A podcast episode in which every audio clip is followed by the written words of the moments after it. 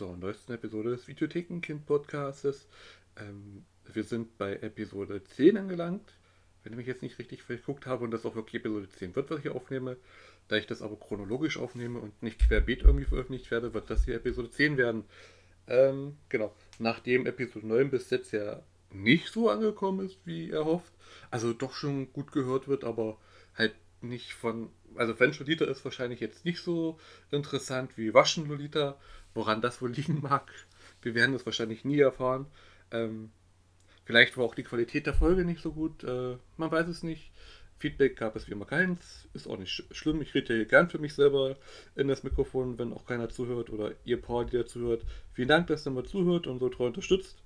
Also beziehungsweise zuhört, ihr müsst ja nicht unterstützen. Also ich verlange kein Geld von euch, nur, nur eure Zeit, die ist auch sehr, sehr kostbar und Zeit ähm, ist ja alles, was wir gerade aktuell haben. Manche viel, manche weniger, äh, manche gar keine Zeit mehr. Manche haben die Zeit, wie der weiße Hase aus Alice im Wunderland. Aber ich schweife ab bei das Intro und versuche Zeit zu schinden für einen Podcast, der keine Begrenzung hat, wie lange er gehen muss. Sind es nur 10 Minuten, 5?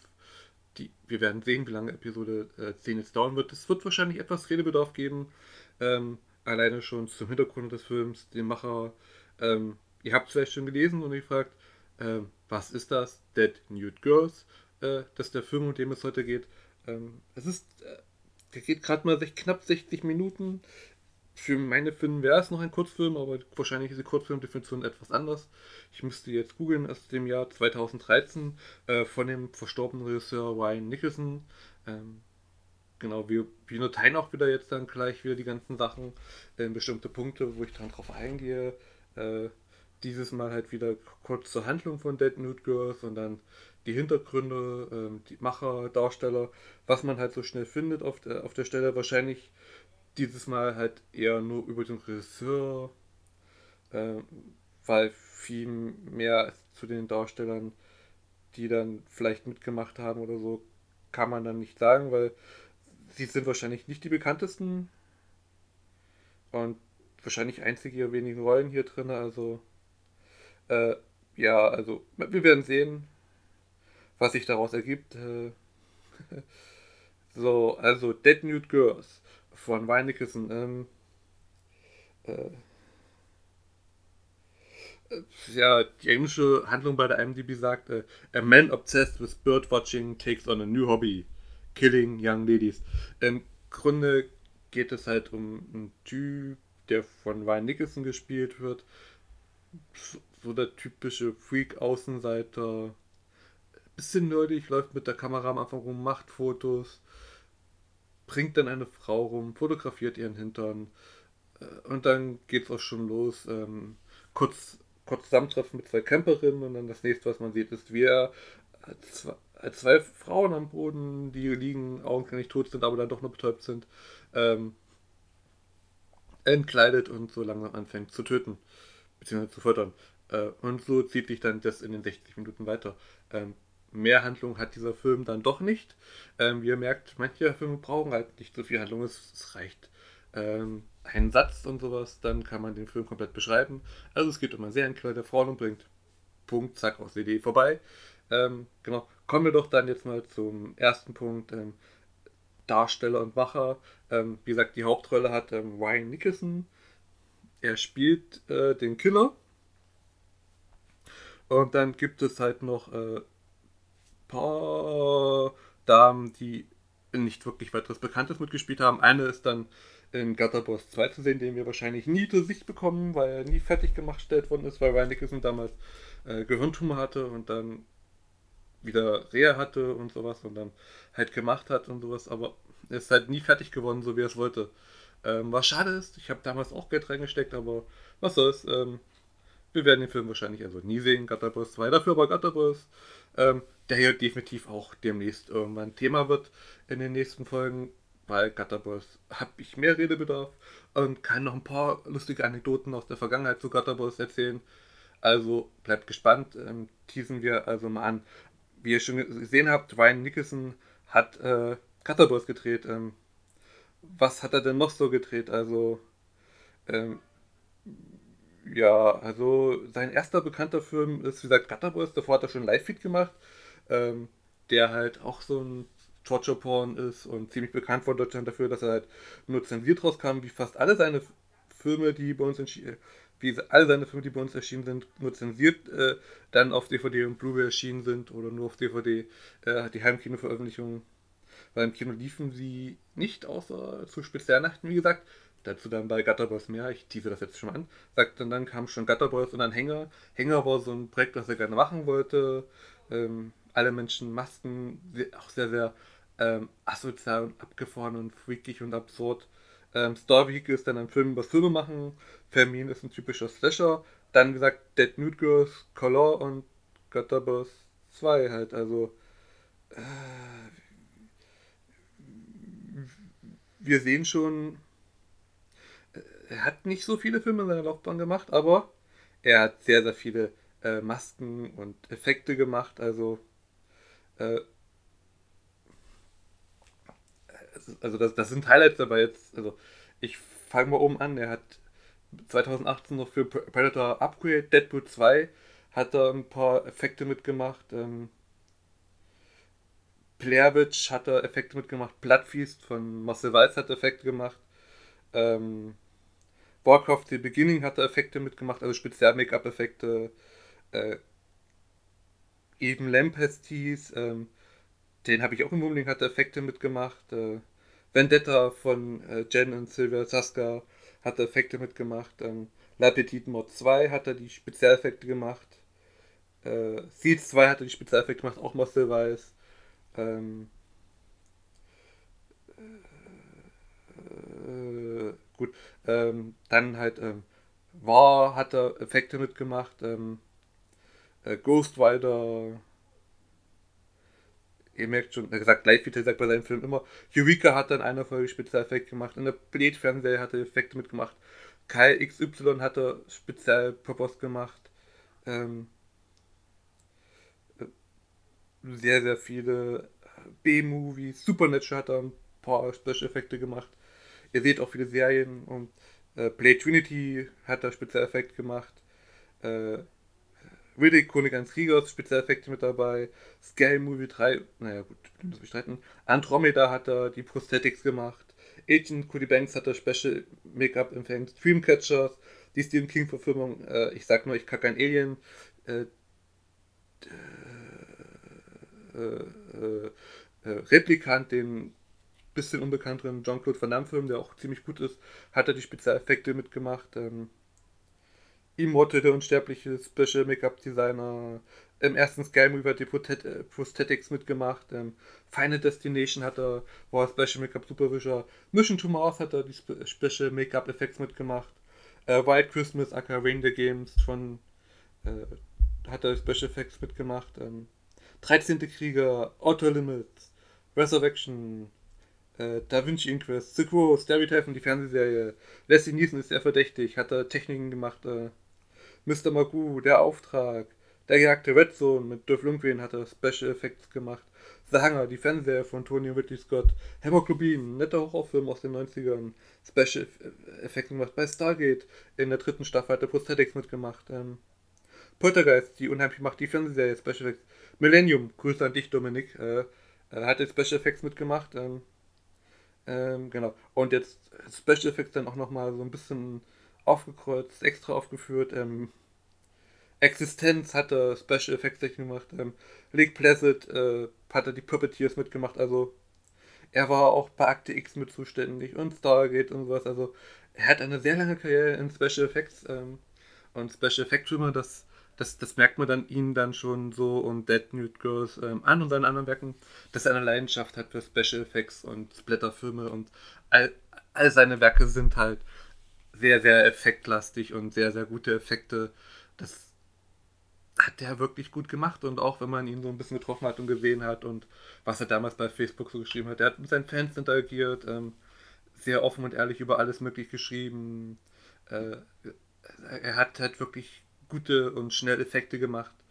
Ähm, das sieht man dann bei La Petite Mode 2, äh, La Petite Mode 2 äh, von Marcel Walz auch sehr, sehr gut oder auch Sie 2. Also er hat wirklich richtig, richtig gute Effekte gemacht und das in das sehr, sehr schnell und sehr, sehr effizient halt, wie man es halt in den USA und beziehungsweise er kommt aus Kanada, also er ist Kanadier, deswegen auch diese ganzen kanadischen Fernsehserien, die amerikanischen Fernsehen in Kanada gedreht sind in den 90ern, nochmal Gruß an dich, Dominik. Ähm, genau, äh, da hat er halt das mitgemacht und auch gelernt und man sieht es halt seinen Werken an, dass er da Herzblut für hat und alles möglich gemacht hat und ähm, wie gesagt, zu den Darstellern von Dead Nude Girls kann ich jetzt weniger sagen, weil gibt es keine, die haben meistens da noch mitgespielt. Eine war, wie gesagt, bei Gatterbus 2 und das war es dann auch schon für diesen Teil. Äh, kommen wir jetzt also zu Dead Nude Girls und mal sehen, was ich dazu zu sagen habe. So, ja, und da geht es weiter. So, kommen wir also zu, meinen Gedanken zu Dead Nude Girls. Ich habe jetzt in meinem Urlaub in den vergangenen Tagen und auch schon davor ähm, sehr, sehr viele Filme von weiblichen Regisseuren, Provokante gesehen, äh, sei es halt ähm, von Catherine Prillard oder anderen, ähm, die die Weiblichkeit und die weibliche Sexualität und auch sehr, sehr provozierend, gewalttätig machen, wie Bismore, ähm, wo dann zwei Frauen äh, die Lehre in sich füllen wollen, beziehungsweise die Lehre, die, die sie selbst erschaffen haben, füllen wollen und dann und einen nach dem anderen umbringen. Es geht um Menstruation. Ähm, was darf eine Frau, was darf sie nicht ähm, in der Gesellschaft, gesellschaftskritische Fähigkeiten. Auf der anderen Seite sah ich auch After, der sehr, sehr ein heterosexuelles junges Publikum richtet ist, auch von einer Frau geschrieben, ähm, von einem dann verfilmt. Ähm, ist das dann so die bisschen weibliche Sicht, das ist halt dennoch so Mainstream pornografisch, äh, nicht pornografisch, äh, erotisch, so komplett eigentlich null, weil man sieht nichts, beziehungsweise das, was man nicht sieht, ist dann nicht erotisch und erzeugt auch keine Gedanken beim Zuschauer im Kino, was, was vielleicht auch äh, Sinn und Zweck der Sache ist, weil, haben wir uns nicht vor, es ist kein Porno-Kino, wo man dann einfach mal sich einen abhören kann, außer das Kino ist alleine. Ähm, wir würden das natürlich vorschlagen, macht das bitte nicht im Kino, das Personal nach muss er eh putzen und wer will da schon Wix und Masturbationsflecke dann nach auf den Kinositzen sehen. Äh, jedenfalls ist das so, so, so, so, das komplett krasse Gegenteil. Und dann kommt halt ein Film von Dead Nude Girls, der von Ryan Nicholson geschrieben ist und auch Regie führt und er spielt den Killer, der Frauen tötet sehr, sehr sexualisiert äh, tötet. Ähm, das ist natürlich ein Serienkiller-Film und wir wissen alle, dass Serienkiller wie Ed Gein ähm, auch sehr, sehr viele Trophäen gesammelt haben. Er hat die Schamlippen von Frauen in Gläsern aufbewahrt. Also äh, das lehrt uns dann auch schon die Psychologie und die Information über Serienkiller, dass sowas nicht unüblich ist. Ähm, was es für einen Zuschauer dann äh, schwer macht, beziehungsweise das bisschen besser ist, weil wir sehen halt alles nur aus seiner Sicht. Also er ist präsent, er bringt die Frauen um, kommentiert das vielleicht etwas, ähm, wird dabei aber meistens nicht so vulgär, wie man es denken möchte, sondern er, er handelt eher und spricht weniger. Es gibt einen ziemlich lustigen Dialog mit einem seiner Opfern, ähm, die er dann versucht zu erklären, was sie für einen Job machen soll, das natürlich nur gefälscht ist. Ähm, das ist sehr, sehr unterhaltsam, was er da versucht hat zu provozieren mit ihr. Ähm, und dann geht es halt los. Äh, wie schon erwähnt, ähm, die erst, das erste Opfer ist noch angezogen und dann kommt halt Dead Nude Girls. Der Titel sagt alles. Tote, nackte Frauen. Ähm, zwei Frauen nackt am Boden, regungslos. Sie atmen etwas. Man dachte erst, ich dachte erst, sie sind tot, aber sie waren wahrscheinlich nur betäubt oder man hat dann schnell improvisiert, als die eine mit, äh, mit Frischhaltefolie dann umwickelt worden ist und nochmal so, so zuckt, weil das ist alles sehr in langen Einstellungen gedreht. Ähm, die Kamera schwenkt hoch und runter und dann sieht man natürlich mal ein bisschen atmen. Ähm, und dann sieht man halt auch schon die Methoden des Serienkillers. Er sagt, der Film erklärt einen nicht, das ist auch gut so. Ähm, wir sehen halt wirklich nur das Handeln des Serienkillers und werden damit allein gelassen mit unseren Gedanken, äh, was wir da hinein äh, projizieren wollen oder nicht. Ähm, ist dann halt jetzt Interpretationssache. Jetzt kommt, wie gesagt, meine Interpretation und ich sage schon wieder meine, ähm, was eigentlich komplett egal ist, was sagt, äh, was will uns also Ryan Nicholson damit sagen oder zeigen. Ähm, es ist ein sehr explotativer Film. Ähm, der Serienkiller entkleidet die Frau mit einer Schere und zerschneidet das. Das ist so sein Fetisch. Und dann sind sie nackt. Äh, Im Normalfall, wie gesagt, schneidet BH aus. Wir würden Brüste sehen im ganz normalen amerikanischen Horrorfilm. Vielleicht, wenn er ein bisschen gewagt ist, aus den Jahren expliziter gibt es noch ein bisschen Busch, aber wer schon mal einen Brian Nicholson-Film gesehen hat, weiß, dass ab diesem Moment dann die Kamera auch ranzoomt und draufhält und er die Beine spreizt. Wir sehen die Vulva, wir sehen die Schamlippen. Das eine Opfer hat, hat ein Team-Piercing, das bleibt uns, äh, das sehen wir und dann äh, fängt er an, mit der Schere im Teambereich zu stechen und dann spritzt das Blut raus und dann spritzt es und er spielt damit bei dem einen Opfer mit dem Messer Axt. Also sagt er, verstümmelt halt die Genitalien der Frauen. Das ist jetzt, wenn man jetzt Psychologie studiert hat und von Psychologie vielleicht ein bisschen Ahnung hat, ähm, sehr, sehr fragwürdig. Also er zerstört quasi, ich habe keine Ahnung, was man da interpretieren soll. Äh, mit schlau zu klingen würde ich sagen, er zerstört das, was, was das Leben erschafft. Sein Hass auf die Frauen. Ähm, ah, es ist halt ein Serienkiller und es ist halt für diesen Film ähm, expositiv dargestellt, dass man halt die Extreme sieht. Also es ist kein einfacher Film. Es ist halt, wenn man nur so seichte Filme gewohnt ist, aber dass ihr dann als Hörer das wahrscheinlich, ähm, ich gehe davon aus, dass ihr doch schon einiges gewohnt seid und wir sind jetzt bei Episode 10. Wir hatten ja schon einige extreme Filme hier ähm, besprochen in den letzten Wochen, Monaten, äh, Folgen äh, und nach Titeln wie Waschen Liter und Venture Liter ist halt Dead Note Girls erstmal auch nur ein Titel, der ähm, euch zum Hören bewegen soll. Und jetzt hierher kommt zur Inflation. Jedenfalls ist das dann halt diese Morde. Und dann, man merkt diesen Film dann auch an diesen Stellen aber auch an, dass man wahrscheinlich das eher so ein bisschen nebenbei Projekt war bis zum nächsten großen Filmprojekt, wo man irgendwas drehen wollte, was man schnell machen kann. Und in Amerika oder auch Kanada bekommt man wahrscheinlich schnell ein paar, paar Damen irgendwoher, die ähm, äh, nackt äh, alles präsentieren von sich wollen und dann für ein bisschen Geld da mitmachen ist halt ein größerer Markt als in Deutschland, wo sowas wahrscheinlich schwer ist zu drehen. So ein Horrorfilm, der auf die Vollen geht. Äh, der in die Vollen geht. Also, es ist halt USA und äh, also da ist halt nur mehr, mehr möglich und das zieht sich halt durch diese 60 Minuten. Und es ist dann halt auch das Muster des Serienkillers. Er zerschneidet mit der Schere die Kleidung der Frauen. Äh, die zweit, das, die nächsten Opfer werden in der Dusche gefesselt diese Episode sagt, das ist so ein bisschen episodenhaft, das heißt, diese Episode heißt dann Golden Shower.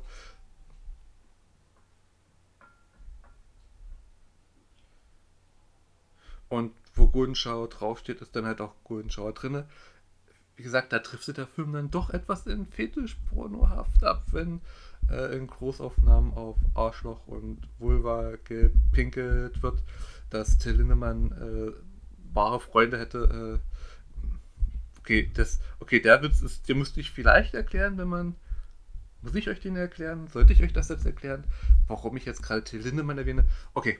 Lindemann, das erste Album Praise Award, da gibt es einen Song Golden Shower, der genau das beschreibt, bloß aus der Sicht, dass der Mann gerne angepinkelt wird und dann. Okay. Okay, habt ihr verstanden? Gut. Das war jetzt ein bisschen äh, Anspielung, ein bisschen Meta-Humor, ein bisschen drüber. Entschuldigung. Kommt nicht wieder vor. Kommt doch vor. Also genau.